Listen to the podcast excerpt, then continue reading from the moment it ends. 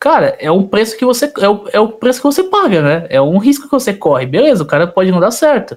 Se não dar certo, você perde 800 mil. Só que se o cara funciona, você ganha 10 milhões em cima disso.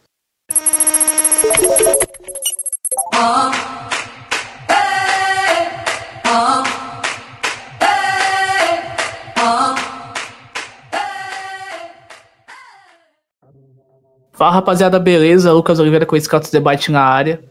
Hoje convocamos uma edição um tanto quanto especial. Depois daquela dos volantes, a gente deu uma sumida, né? A gente voltou tempo atrás com a Bárbara aí para falar um pouquinho do, do, trabalho do Thiago Nunes e tal. A gente volta hoje para falar sobre o Thiago Nunes de novo. Dessa vez um assunto um pouco diferente. Vamos falar do seguinte: vamos falar quais são os grandes méritos hoje dentro do trabalho, da ideia do Thiago Nunes no Corinthians, na construção de um elenco, formação de uma ideia de jogo. Quais são esses pontos positivos? Um time que não gastou tanto quanto gastou no passado. Um time com investimento abaixo, mas que conseguiu recuperar muita gente, né? O grande mérito do Thiago Nunes hoje, dentro do Corinthians, é muito além de resultado, né?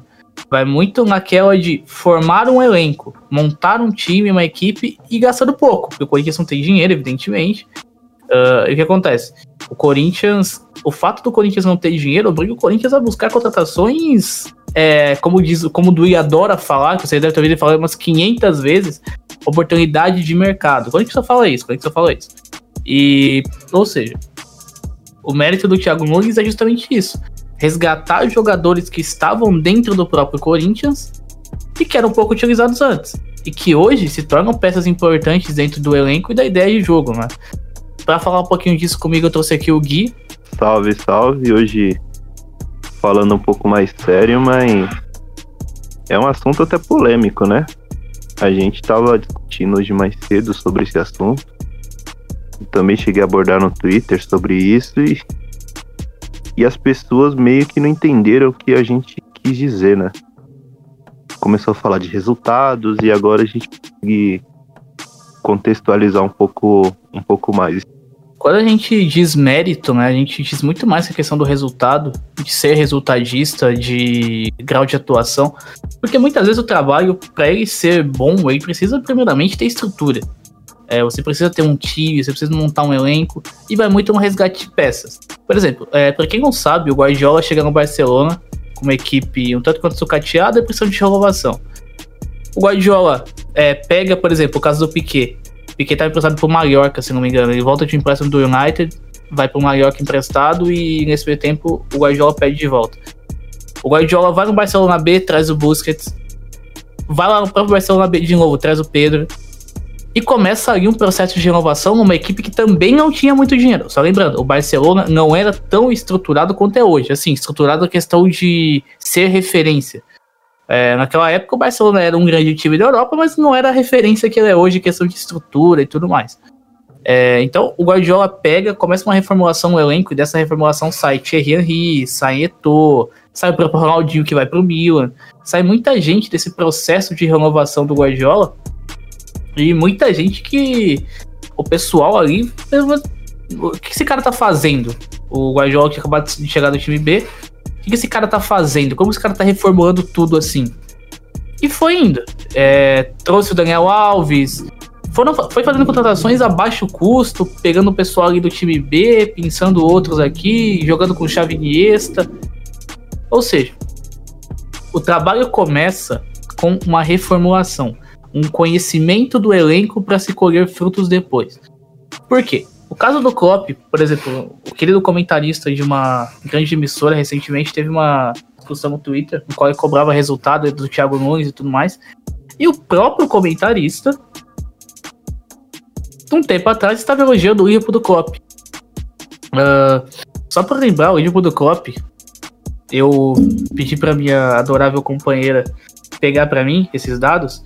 O Liverpool do Klopp, é, o Klopp chega no Liverpool no dia 8 de outubro de 2015, só confirmar. 8, isso, 8 de outubro de 2015. A escalação do Liverpool para enfrentar o Tottenham, lá no, no antigo estádio do Tottenham, no White Hart Lane, era Mignolet, Klein, Skirtle, Sacou, Alberto Moreno, Lucas Leiva, Henrican, Milner, Lalana, Felipe Coutinho e no ataque o Origi. Esse era o time do Liverpool que começou em 2015 com o Klopp. Desses 11, apenas dois jogadores continuam no Liverpool até hoje. Que é o caso do Origi e do, do Milner.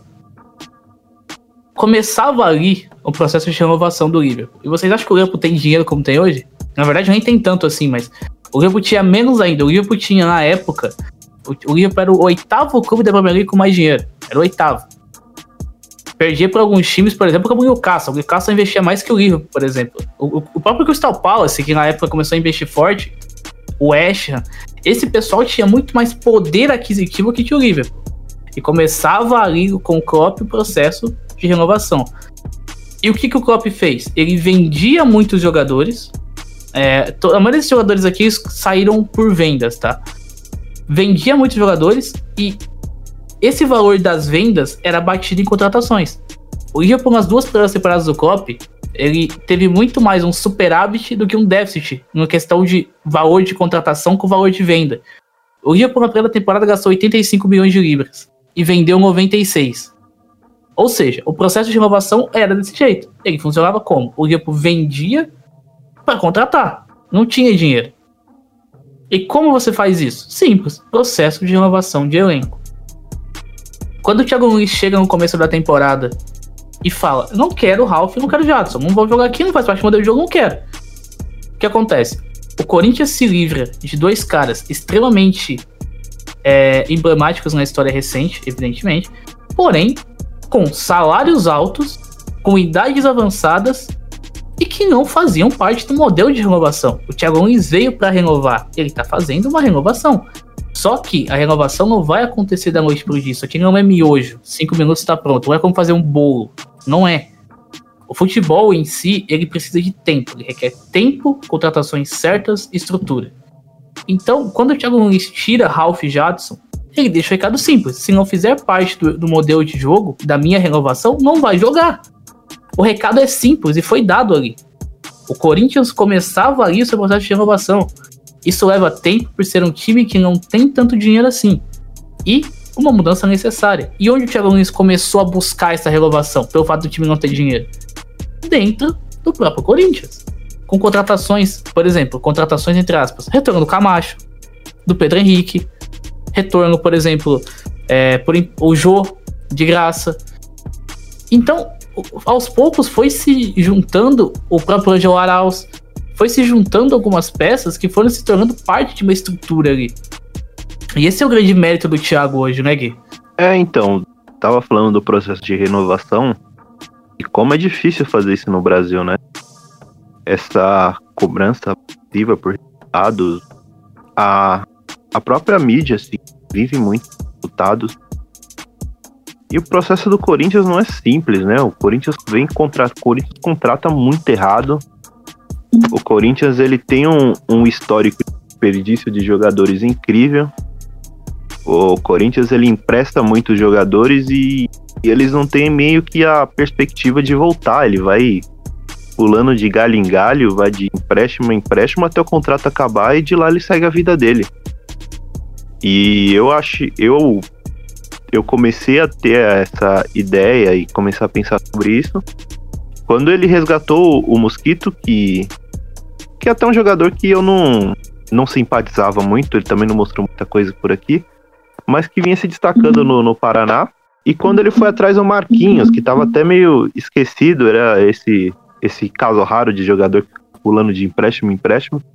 Eu acho que nem ele tinha meio que a perspectiva de voltar, mas o Thiago Nunes está observando. E eu achei muito, muito, muito interessante isso. Até pela falta de pontas do Corinthians e para motivar quem a rapaziada que tá que tá que tá por empréstimo por aí, né?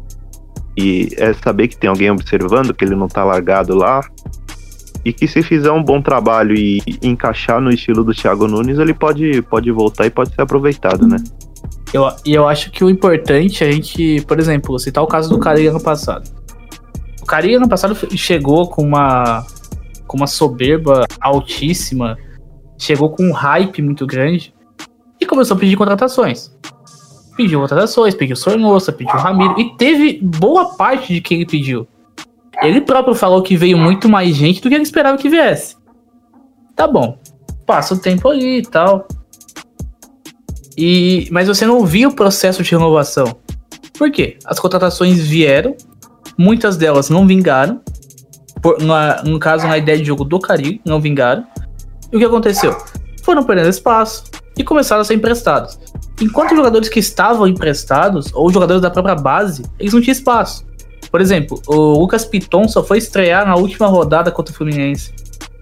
Teve mais gente por esse caminho todo. É, e, por exemplo, hoje você pega um Corinthians que tem como principal fator que é, qual o mérito hoje do Thiago? Além desse, processo de renovação, trazendo o pessoal que estava emprestado de volta, a utilização da base. É, o, o, no caso do, do Juan Oliveira, é bem claro. O Juan foi bem na Copa São Paulo, começou a treinar os profissionais, estava indo bem nos treinos, foi pro jogo. O Gabriel Pereira é, entrou no Atlético Mineiro, foi pro jogo. O, logo, logo, o Xavier começa a ganhar oportunidade também. Por quê? A ideia do Thiago é clara, a mensagem dele é clara. Se você se destacar, você vai jogar.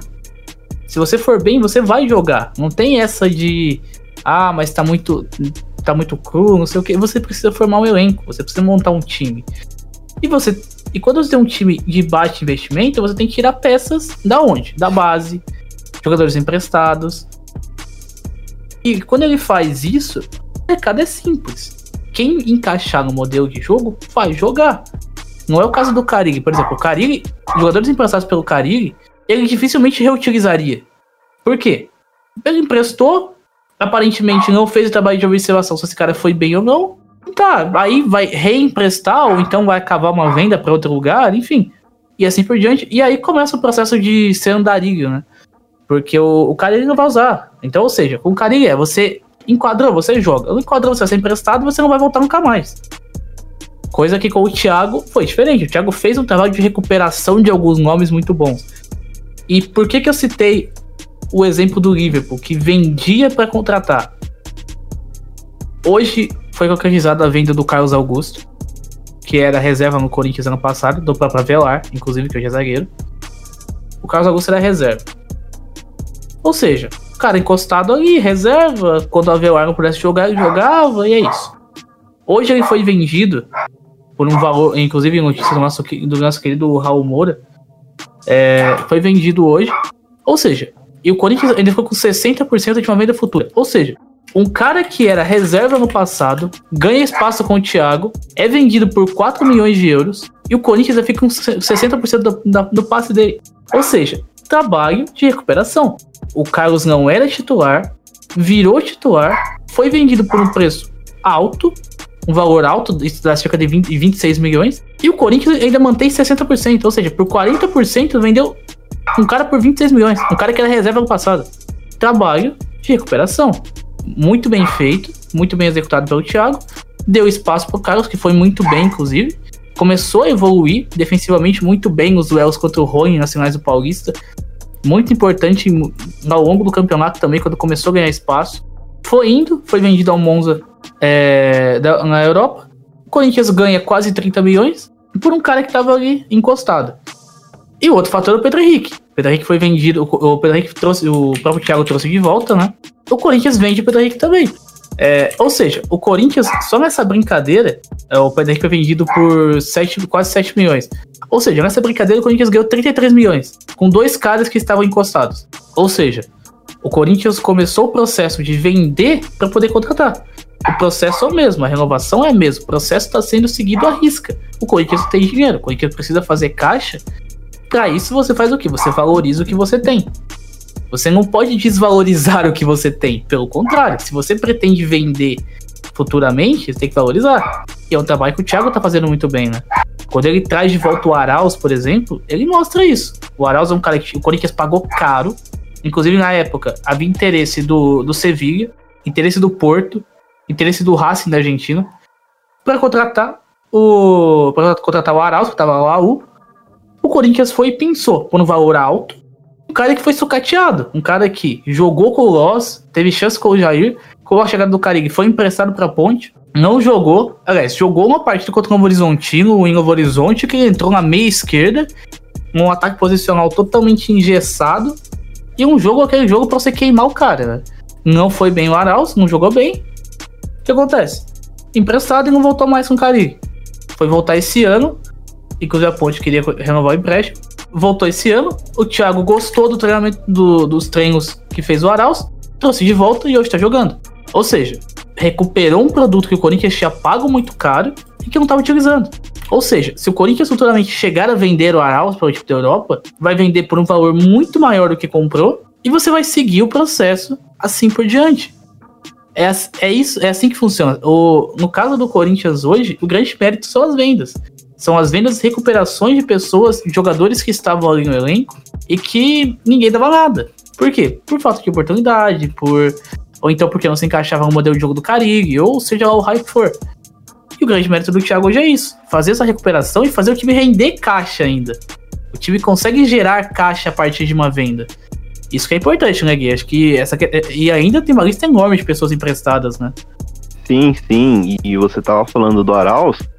E assim, não é que o Arauz ele, ele tinha alguma perspectiva de ficar no elenco o Corinthians, o cara, ele, o Corinthians, ele foi batendo de porta em porta e de clube, oferecendo o Arauz por aí para emprestar, porque ele não, não, ele não tinha oportunidade nem de, eles não queriam ele presente nem nos treinos para ver se mostrava alguma coisa.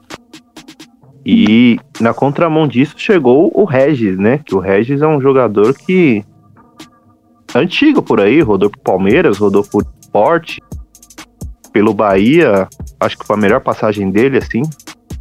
Foi pelo Bahia.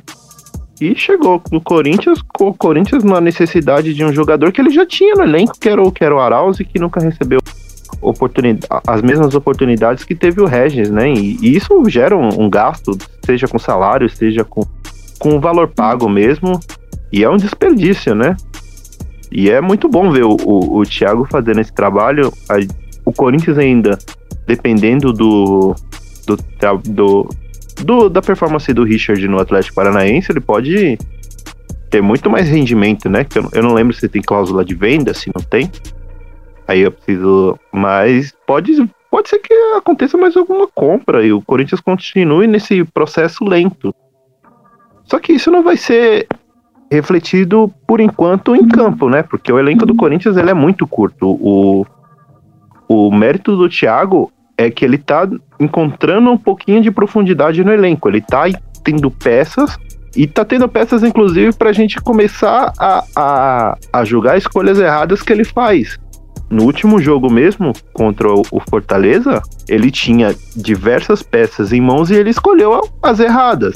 Então é muito bom você saber que o Corinthians está começando a ter uma profundidade de elenco. E isso não é trabalho de, de, de um treinador que pediu diversas contratações, como o São Paulo faz todas as vezes que, que assina com algum clube que exige um pacote de contratações e até por isso o time dele encaixa muito rápido. E o, o Thiago Nunes é diferente, né? Ele, ele tra tenta trabalhar com o que tem. É muito difícil trabalhar no Corinthians com a pressão de mídia, com a exposição mas ele consegue encontrar bons caminhos e, apesar do resultado, e a gente vai ressaltar sempre que o resultado não tá vindo, que isso aqui não é uma passação de pano. Um, um ponto que, que pouca gente bate, mas que é muito legal. E tá sendo muito bom, bom ver essas peças vou retornando pro clube, né? Trazendo, trazendo retorno técnico e possivelmente financeiro, né? É muito melhor a vitrine do Corinthians do que a vitrine, com todo respeito aos outros clubes, mas da Ponte Preta, do Oeste. É muito bom ter esses jogadores por perto e com essa exposição é muito mais fácil você conseguir algum rendimento com ela, né? É, e é bom pegar o gancho, por exemplo, no Atlético, o Thiago Nunes chega após o Fernando Diniz, né?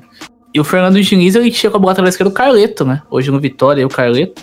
E era o titular e tal. O Thiago chega, o Thiago vai fazendo um trabalho de recuperação, de conhecimento de elenco, montando o elenco. E ele acha, perdido no, no Sub-23 Atlético, o Renan Lodge, que hoje tá no Atlético de Madrid. Traz o Renan Lodge cima, começa a dar oportunidades e depois o, o Renan Lodge é vendido ao Atlético de Madrid, enfim, depois de uma passagem incrível pelo Atlético Paranaense.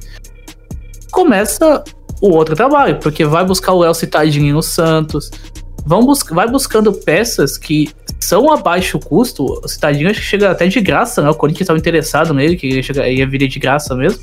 o, o Corinthians ele estava interessado no Citadini e no Robson Bambu. O Robson Bambu já foi vendido por bastante grana pro. Foi pro Lille, né? Foi pra França, isso. Foi pro Lille, né? Isso? Foi Lille? É isso mesmo, isso mesmo. Então, foram dois, foram dois jogadores que o Corinthians tentou e que ele levou pro Atlético Paranaense.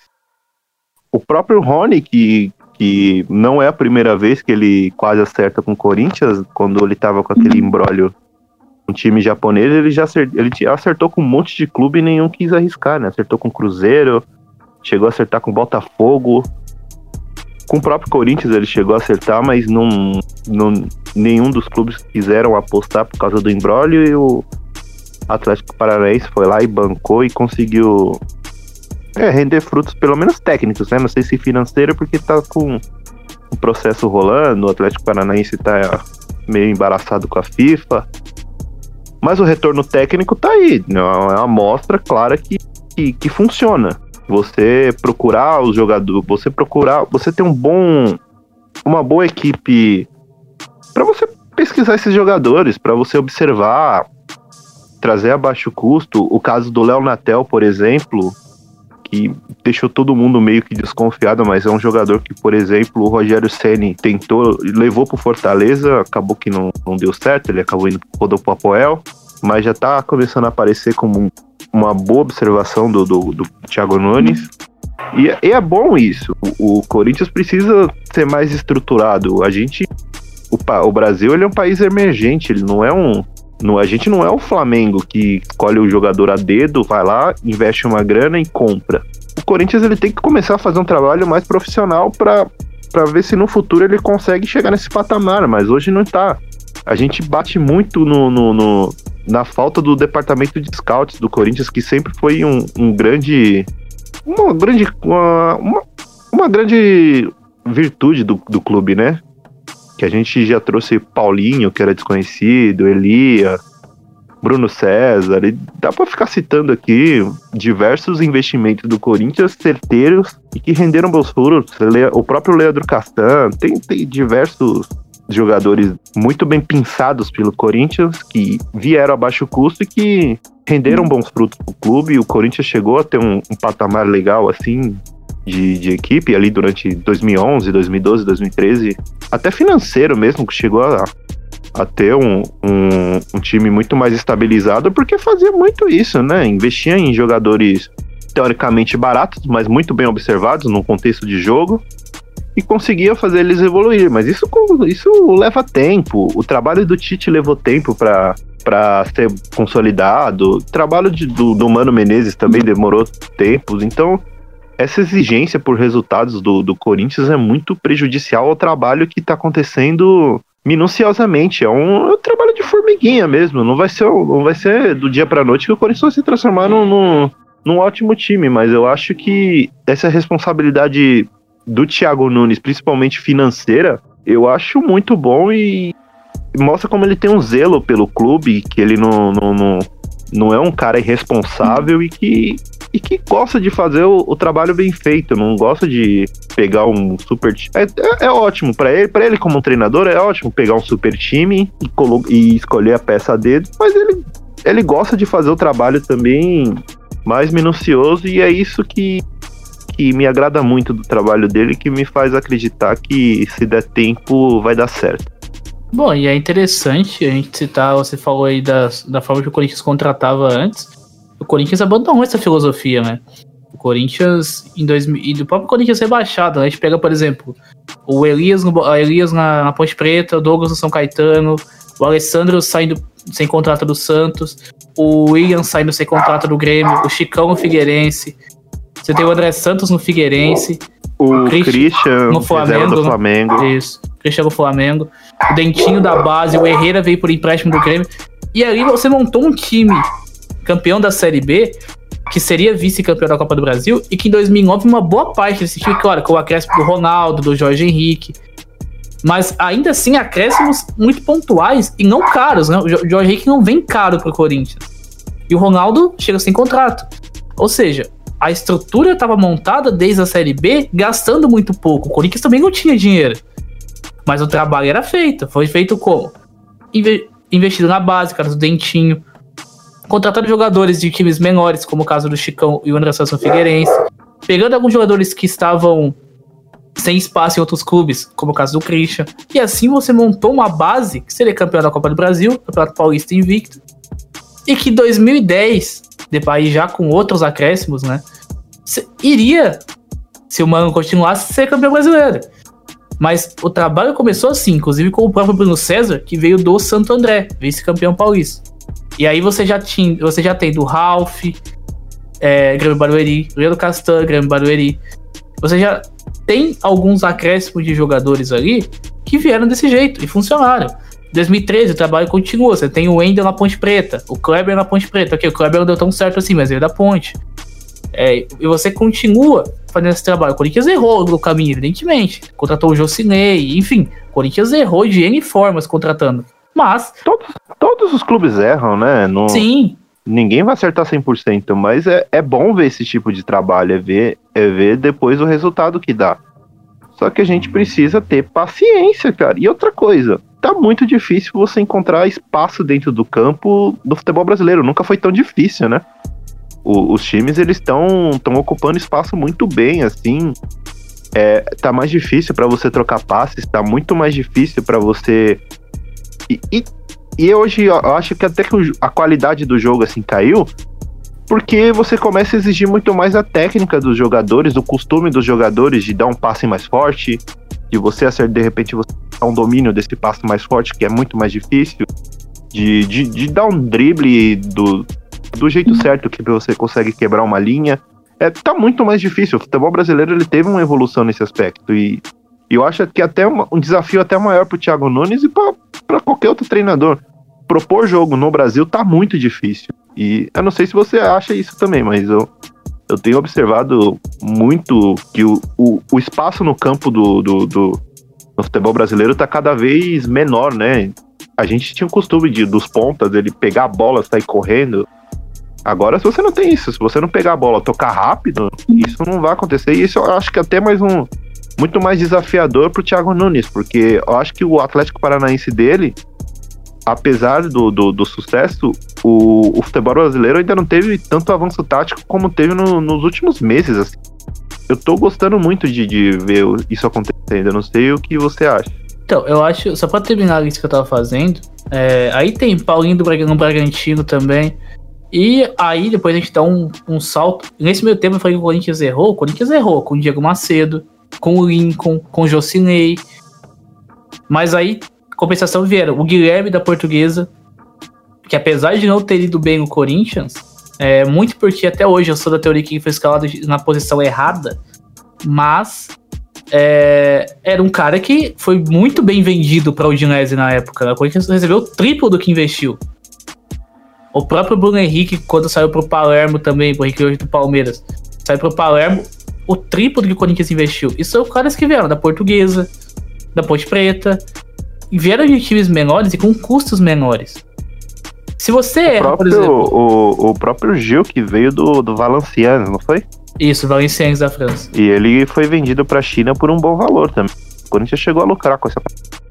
E, e você pega, por exemplo, se você erra, na, eu não sei você, mas para mim, assim, se você erra na contratação do Jocinei, pagando 800 mil como o Corinthians pagou, cara, é um preço que você. É o, é o preço que você paga, né? É um risco que você corre. Beleza, o cara pode não dar certo.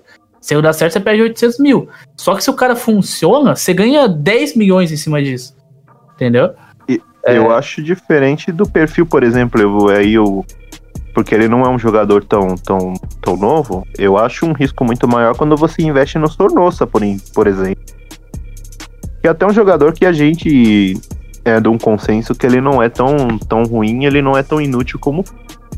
Mas é um investimento que você, muito provavelmente, você não vai ver retorno, né? E por 10 milhões, né? E, é... e nesse meio tempo aí, você teve um caso, por exemplo, do Luca, né? O Luca, o Corinthians pagou muito caro no Luca. É, o Luca veio por empréstimo para começar em 2015 e foi contratado em 2016 por um valor muito alto. É, muito alto o preço que se pagou pelo Luca, que já era um cara de 27 anos, que já tinha ido mal no Cruzeiro, não tinha voltado bem já no próprio Criciúma e foi contratado a peso de ouro. Então, é, o que acontece? Você acaba. Hoje o Corinthians rasga muito mais dinheiro do que ele injeta, que ele investe em dinheiro, né? Porque isso não é investimento. E o Corinthians ele rasgava dinheiro e ele não apostava no, no que. Na, nas suas convicções. O, a gente tem exemplo de jogadores queimados com dois meses de clube e não são poucos. O Douglas, que veio do Fluminense, que era um jogador de seleção de base e continua sendo convocado para o Sub-23. No Corinthians, ele em poucos jogos ele foi demonizado, ele foi execrado. A torcida não, não gosta dele. Eu achava exageradas as críticas, mas era um jogador. Se o Corinthians, se ele não apostar e se ele não insistir nas suas convicções, vai, vai continuar com essa lista de 28 emprestados, apesar de que hoje até mudou um pouco o perfil do, do, dos empréstimos, são jogadores da base, são jogadores mais novos, mas antigamente a lista do, do Corinthians era recheada, tinha Giovanni Augusto, tinha Guilherme, tinha Marlone, e eram jogadores que o Corinthians não apostava nas suas convicções, eles meio que estavam queimados no, no clube e tinha que se livrar para abrir mão, para abrir, abrir mão do salário, né? Pelo menos pagando metade. Hoje até que mudou o perfil, a gente estava até olhando a lista do, dos emprestados. Tem muito jogador da base, muito jogador desconhecido, mas mais antiga. O Corinthians chegou a ter uma lista muito estrelada de, de jogadores emprestados, Felipe Bastos, jogadores que não, assim, não vão dar retorno financeiro ao clube, né? É aquela contratação. É quando você investe uma, uma grana dessa, por exemplo, no Luan. Pode ser que dê errado? Pode ser, mas eu acho, em vez de você tiver uma grana e dar no Luan, eu acho um, um investimento bom, mesmo que você não tenha um retorno. Mas se eu fosse, tipo, para montar um elenco, para eu preferia muito mais observar os jovens, seja da base, seja surgindo de outros clubes. Eu acho um investimento que você tem muita chance de dar lucro. O Arauz mesmo, o próprio Bruno Mendes, são investimentos que se você apostar e se você insistir, você consegue ter um lucro em cima deles. É, e eu sei o exemplo do Luca, o Corinthians pagou 5 milhões no Luca, né? Um cara que já tinha 27 anos e que não ia dar retorno nenhum. E era o cara que era reserva. Só de lembrar, o Luca era reserva no time de 2015. É, então o que acontece? Você paga muito caro em jogadores assim. O caso do Clayson, por exemplo. O caso do Clayson foi uma contratação a baixo custo, não tão baixo assim, mas foi. É, e um time do interior que poderia, em vários momentos, inclusive ele recusou uma ida para a Alemanha, né? Na, na época acho que era para Hamburgo, para Nuremberg, uma coisa assim. Mas o Corinthians ia ter lucrado ali. Uh, ia lucrar um valor alto. Então o que acontece? O, o, Corinthians parou um pouco de investir, principalmente em 2017 em diante, nesse tipo de contratação. Você não vê mais o Corinthians sendo referência na hora de buscar, por exemplo, o jogador no, no interior de São Paulo. Qual foi a última contratação que o Corinthians fez no que veio de algum destaque do Campeonato Paulista? Acho que nem. A última foi o Camacho, o próprio Camacho. Que é, era um jogador rodado. E que veio com o Bruno Paulo ainda, né? É, veio com. Então, Aquela ou seja. venda casada, né? É, aí depois você viu o Gian no Paraná, né? Já acho que foi em 2016 do Paraná. É, só que, cara, o resto é isso aí. O Corinthians não contratou mais jogadores assim. Enquanto isso, você vê, por exemplo, o Grêmio achando um, um Matheus Henrique no São Caetano. Você vê a, a coisa Acha, acontecendo. Achou o, o, Cebolinha no Fortaleza. E no, no Corinthians é cada vez mais, mais raro isso acontecer, né? E as contratações que chegam são, são meio obscuras, né? Que foi o. Eu lembro daquele que veio junto com o Thiaguinho, era o Bruno alguma coisa que tá no Bruno Nacional. Xavier. Bruno Xavier que não jogou. Tem muito, muito. O Corinthians, ele, ele quase ele. O Corinthians ele ia fazer uma contratação muito boa, acho que foi ano passado, ano retrasado. E eu não sei o que, que aconteceu, se o Corinthians decidiu de fazer. Que era o Abner, né? Que tá surgindo no, no, Atlético Paranaense, era da Ponte. Isso. E eu não sei por que não, não rolou essa contratação, mas foi um. Seria um, uma boa pinçada do Corinthians, mas não sei por que não o, rolou. O próprio Pedrinho, né, do Oeste, que a gente chegou a citar um tempo atrás, o Pedrinho foi a mesma coisa. O, o Pedrinho, o Oeste queria, queria, queria oferecer o Pedrinho pro Corinthians, o Corinthians, a pedido do cara, ele recusou. Hoje o Pedrinho tá disputando vaga para ser titular com o Atlético Paranaense. É, então, se a gente pegar o trabalho de referência, hoje o trabalho do Atlético é uma referência muito boa nesse sentido, né? Tem o Pedrinho, tem o caso do Abner que você falou, tem o caso do Vitinho, é, um tempo atrás, teve o caso do Bruno Guimarães, do Renan Lodge. E são contratações que o Atlético faz pensando a longo prazo. E, e são contratações que dão retorno financeiro, técnico e financeiro. Então, o que acontece? O Corinthians parou de fazer contratações desse tipo. E começou a investir muito mais em jogadores que. Investir caro, inclusive, em jogadores que não vão dar o retorno. Porque quando você contrata, por exemplo, o caso do Sornosa, é, novamente, eu, eu sempre achei que o Sornosa foi muito mais injustiçado pelo modelo do Carilli do que provavelmente porque ele é ruim, ele não serve, nada disso. Porque, para começar, eu sempre achei ele muito mais organizador do que armador, como vocês queriam que ele fosse.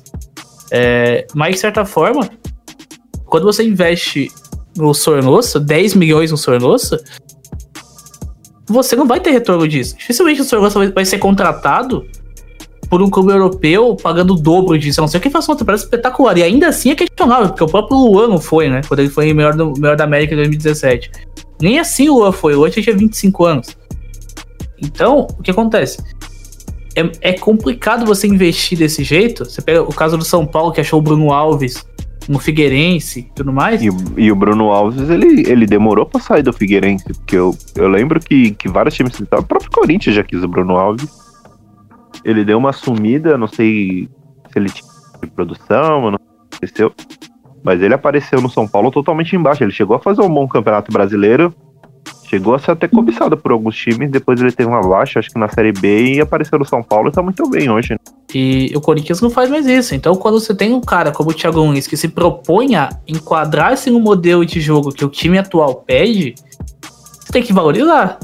É, você tem que valorizar e falar e dar um graças a Deus, né? O Atlético Paranaense contratou o Ravanelli, que era da Ponte, né? Tava encostado na, na, Rússia, que é muito bom, muito bom. Eu gosto muito do Ravanelli. E eu tô gostando muito do perfil do, do, do Red Bull Bragantino. Tem feito. Tem olhado muito bem pro mercado, né? Então, ou seja, o que acontece é que o Corinthians está passando pelo processo que o São Paulo passou, né? São Paulo foi campeão brasileiro, foi perdendo a hegemonia na questão de ter o melhor centro treinamento, ter melhor estrutura, ter o melhor, o melhor centro de inteligência. O Corinthians, por muito tempo, liderou isso aí todo mundo olhava e falava assim: ó, quando o Corinthians contratava um jogador interior, o pessoal vai falar, ah, tá aí um novo um cara que vai ser titular, que vai jogar. Por quê? Porque o Corinthians se tornou referência nisso. Todo mundo que o Corinthians contratava, boa parte que o Corinthians contratava, funcionava. Funcionava e funcionava muito bem. Então o que acontece? O Corinthians parou. O, próprio Danilo. O, gente, pra quem não lembra, o Corinthians achou o Danilo no Kashima Antlers do Japão. É, então o que acontece? Hoje você não tem mais o Corinthians sendo essa referência aí. Hoje essa referência é do Atlético Paranaense, é do Grêmio, é do é do Red Bull Bragantino. São de milhares de clubes. Aí você chega lá atrás, ah, é o Corinthians. Ou seja, o Corinthians não encabeça mais essas listas. Ou seja, o trabalho está sendo muito mal feito ali. O, o, trabalho do Corinthians na hora de contratar não é bom. Não tem critério, né? Não, não, eles não são, eles não chegam encaixados no contexto. O, o, o trabalho do Thiago Nunes, se você pegar o Léo Natel, você olhar pro elenco do Corinthians, qual é o ponto de velocidade que o Corinthians tem? E pensou o Léo Natel. Ah, se, se der errado, é um investimento muito baixo para você que, que não vai fazer falta. Até vai, porque pelas condições financeiras do Corinthians. Mas não é um investimento que vai lesar muito o clube. E, e, é interessante, você vai precisar, de repente, vai, você vai precisar de um zagueiro, talvez o, o, o Danilo Avelar tá agora, mas o, o, Bruno. Cara, nossa, o Bruno Mendes. O Bruno Mendes, ele. Ele pode entrar no time titular, pode engrenar, pode ter uma insistência, ele pode descolar uma venda. O Bruno, o Bruno Mendes, ele é capitão das seleções de base da. O Léo Santos Uruguai. também, né? O Léo Santos. O Léo, e o Léo Santos é um, é um nome interessante pro Corinthians investir, porque ele é um, ele é um daqueles jogadores observado desde cedo, que eu acho que tem até mais facilidade para ir para Europa. A gente pode citar o exemplo daquele volante que jogava no Palmeiras, que eu esqueci dele, foi com o Barcelona B. Ah, o Matheus alguma Mateus, coisa? Matheus Fernandes, eu acho. Isso, é isso aí mesmo. Que era um jogador que ele era observado pelo. Ninguém entendeu por que, que o Barcelona, mas é um jogador que ele é observado desde os 14, 15 anos, ele tá sendo monitorado. É o caso do Léo Santos. Então eu acho que é um, é um, um diamante que o Corinthians ainda tem no, no elenco. ele tá meio queimado com a torcida, ele no começo dele como profissional, eu até gostei de alguns jogos, mas ele falhou em momentos decisivos. Ele também não teve uma boa jornada pelo Fluminense e deu o azar também de ter muitas lesões. Mas é um jogador que, se, se o Corinthians colocar na vitrine, não demora muito para ele pintar na Europa, porque ele é observado desde, desde moleque. Ele chegou a ser o empresário dele já chegou a ser o Mino Raiola, não foi? Isso, foi. Empresário do Ibra, do Pogba. Isso, exatamente. E, e é um jogador que ele, que ele tem seu certo valor. Hum. Ele, ele é observado desde cedo, assim como o Vitinho da base também. Oh, o exemplo é o Matheus Pereira, né? É, também. É um jogador observado desde cedo e, e tá rodando por times da Europa, por quê? Porque ele tem boas recomendações. São jogadores que são observados. Tá no Barcelona B atualmente. Tá, pra começar, ele sai do Corinthians pra Juventus, né? para é. Juventus. Agora tá no Barcelona B. Ah, tem, e... 22, Sim. tem 22 anos e já tem uma foto com o Messi e uma com o Cristiano Ronaldo, né? Então, o que acontece? Claro, o Matheus Pereira é um caso à parte, o Corinthians é, usou muito bem, na verdade, a torcida ter queimado ele pra, pra vender, né? Porque só 10%, acho que nem, nem 10%, acho que era 4%. Era, era 5%.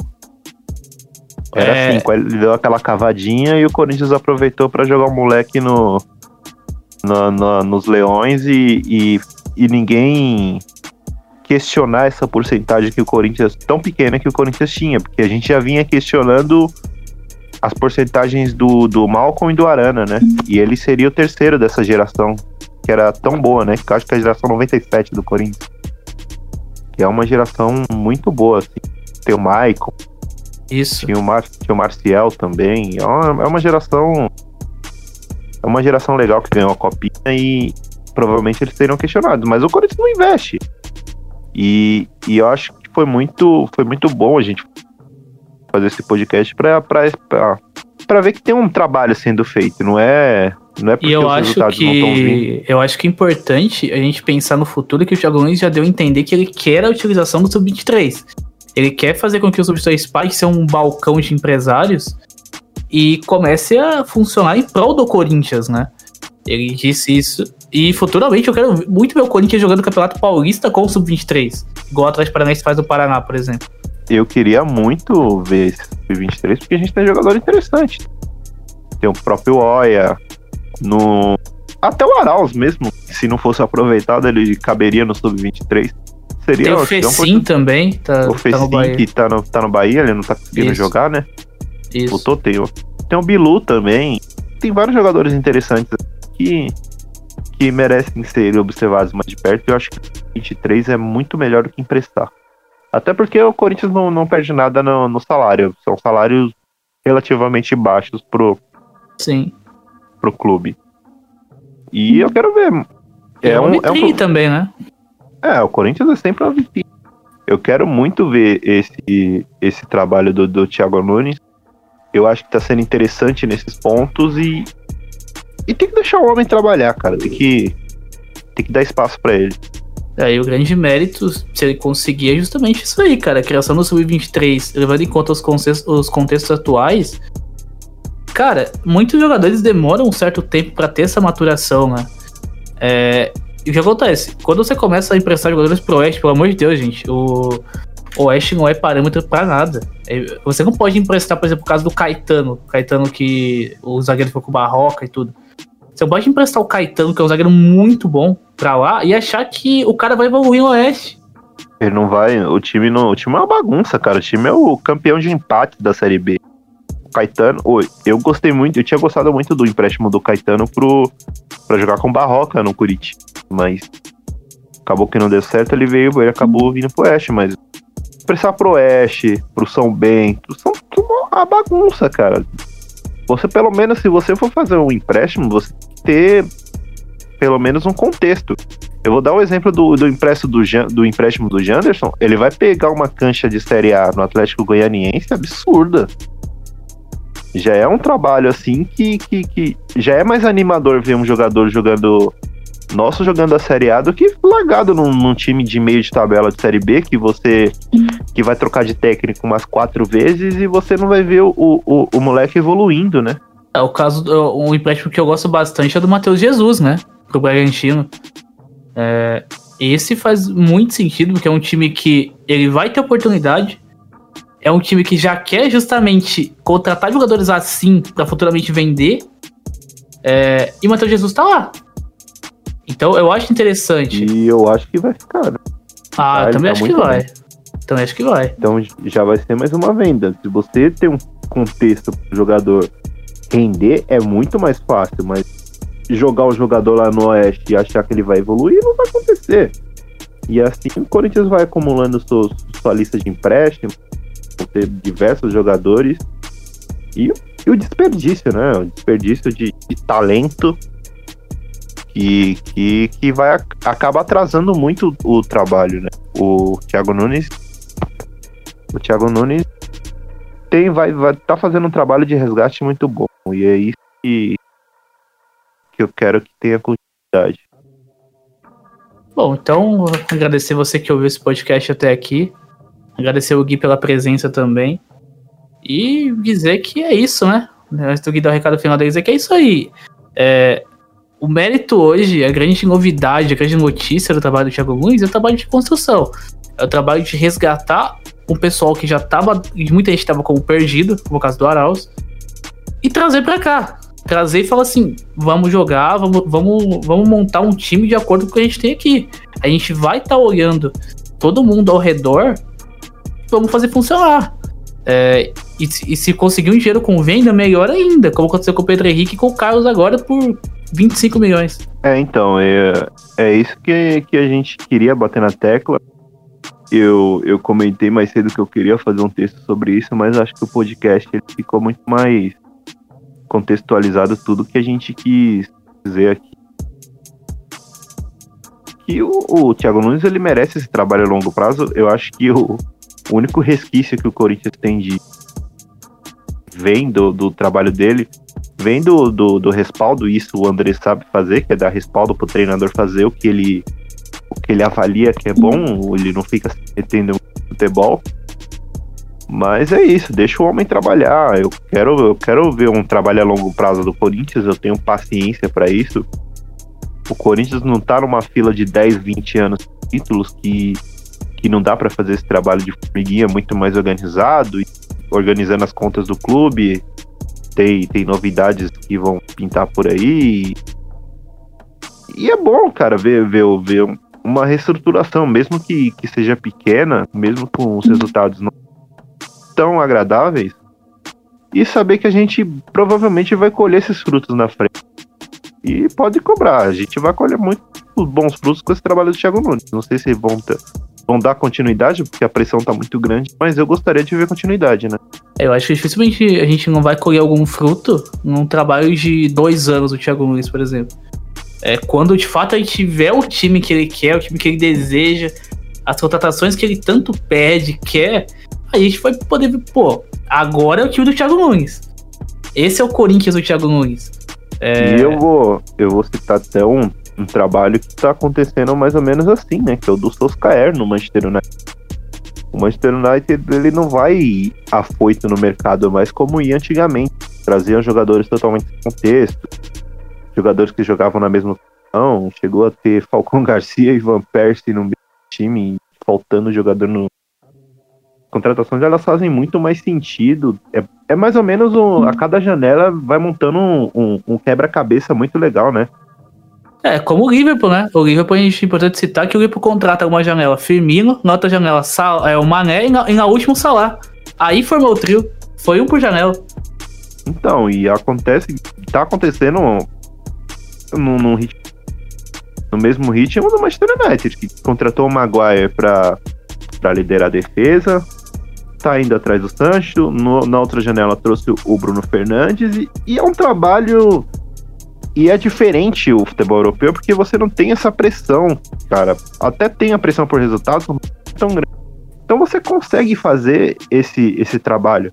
Vai, de repente o Ponta não veio nessa janela, mas de repente o Corinthians faz uma boa economia aqui com o clube você consegue fazer um, guardar uma grana para fazer um bom investimento num jogador incontestável, um jogador que vem para jogar. E, e isso é, é, bom. É esse trabalho a longo prazo que vai fazer o seu time seu time crescer, não vai ser de uma hora para outra, gente. O Corinthians não é um clube rico. O, o time do Grêmio ele não, não apareceu de uma hora para outra. O trabalho do Atlético Paranaense não apareceu de uma hora para outra. Esse, esse o futebol é um, é um ele é cheio de processos. É claro que existem histórias de clube de, de encaixe de time que, que, que deu certo num ano e, e ganhou, mas no, no geral, se você pegar se você pegar um, um tanto de X de times assim, isso não vai acontecer. Isso não, não, não é uma coisa que normal. Isso é o isso é anormal e o e o que é anormal você não pode levar como exemplo, né? É, eu acho importante citar o trabalho do Liverpool, por exemplo, quando o Klopp chega, a torcida do Liverpool, a pressão era assim, ah, com o Klopp a gente vai ganhar tudo. Não. É, agora, é, tipo assim, agora com o Klopp a gente vai ser campeão, a gente vai ganhar. Tá, sim, a gente ia ser campeão. Só que quando? Depois. Por quê? A ideia quando, a, quando contratou o Klopp da torcida era o Klopp vai fazer a gente voltar às glórias. Daqui quanto tempo? Isso aí. O próprio Klopp fala isso. Quando o Klopp é contratado, ele fala: se eu não ganhar a Premier League até 2021, eu vou pra, pra não é pra Sibéria, pro Alasca, um lugar assim.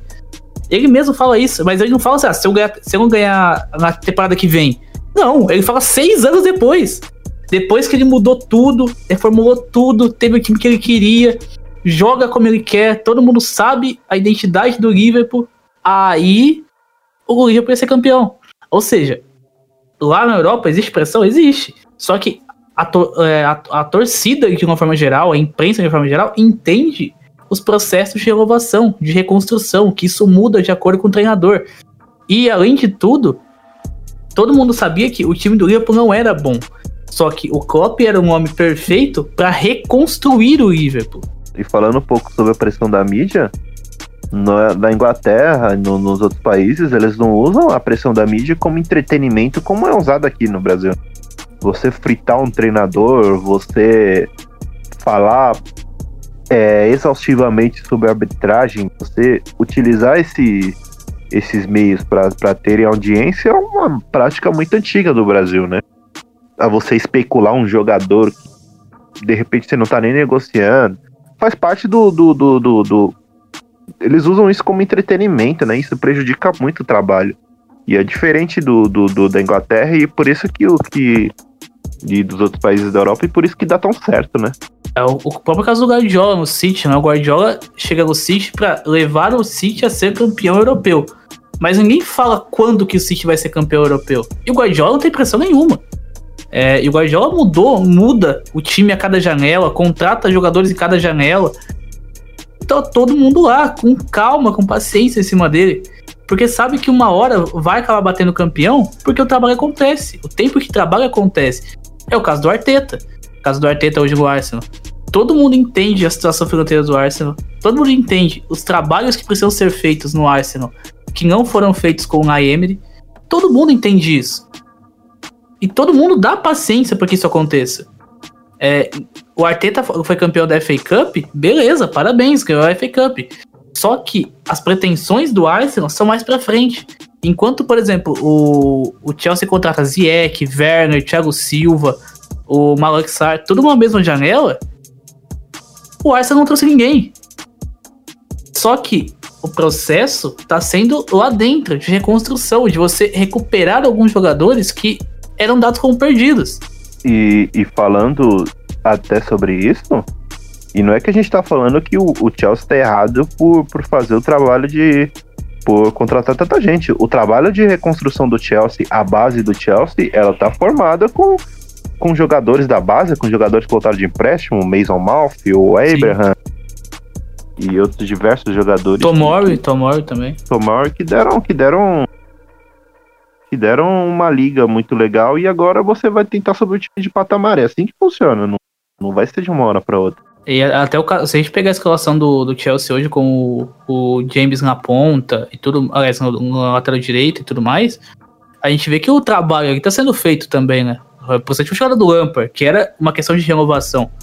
O Lampard vem, traz bastante gente que tava com ele no Country, é, no Country, traz começa a dar oportunidade pro pessoal da base E assim vai formando um time que oscilou em muitos momentos da temporada, mas teve bons valores ao longo da temporada. Tomou uma goleada do Bayern dentro de casa, foi 4 a 0 5 a 0 acho que foi 4, né? E imagina se o Thiago Nunes ou um treinador brasileiro toma 4 dentro de casa no jogo de Libertadores. E, e assim, um destaque também do trabalho do Lampard é que ele abriu mão de muita coisa dentro do clube, né? de, de, de, pessoas que trabalharam com ele quando ele era jogador, ele foi até os próprios atletas, né? O Davi Luiz, o William, ele foi fazendo aos poucos, ele foi. Porque... Perdeu o Hazard nesse meio de caminho também. E ele foi montando um, uma estrutura onde ele conseguiria ter uma hierarquia, onde a amizade dele com as pessoas não, não, não, não influenciaria no, no trabalho. Isso, isso eu acho muito legal hum. também. E isso acontece muito, acontecia muito no Corinthians sobre você ter um carinho por uma pessoa e você não conseguir de repente tirá-la do clube e acaba oferecendo trata por gratidão, essas coisas. E, e é foi legal o que o Thiago ver. fez, né? Foi o que o Thiago foi. fez. Ele rompeu isso. Muito bom. Isso é, isso é, esse é o processo de renovação. Então, enfim, a gente tá batendo quase uma hora de podcast. Agradecer novamente o Gui pela participação foi muito bom. Agradecer você que ouviu até aqui também. E é isso, gente. Vamos, vamos, vamos fomentar o debate, vamos debater, vamos conversar e, pelo amor de Deus, gente. Estamos em 2020. A gente não pode ficar caindo em pressão da mídia simplesmente por questão de resultado. A própria mídia que ela se mostra incoerente quando ela aplaude time europeu e critica tudo que é feito aqui. E é a mesma mídia que ela, ela, ela cobra resultado quando o time tem atuação e depois faz o contrário, né? Como atuação quando tem o resultado que ela mesma pediu. Então, enfim, agradecer o Gui novamente pela participação. É, foi, foi muito papo. Eu acho que esse papo foi muito proveitoso e, pelo amor de Deus, mano. Isso é um debate. Eu, eu gosto muito do Corinthians. São coisas que você não tá acostumado muito a debater e, e refletir. E, e, esse foi mais um dos assuntos foi muito bom. É muito bom ter essa conversação e eu espero que pelo menos alguém usado. Então, por mais, por mais uma vez agradecer o pessoal que ouviu até aqui, agradecer todo mundo que vai deixar o feedback, vai ouvir até o fim. Vai comentar também, compartilha com seus amigos, nos seus grupos, compartilha no Facebook, no próprio Twitter. É isso, galera. Valeu. É nóis.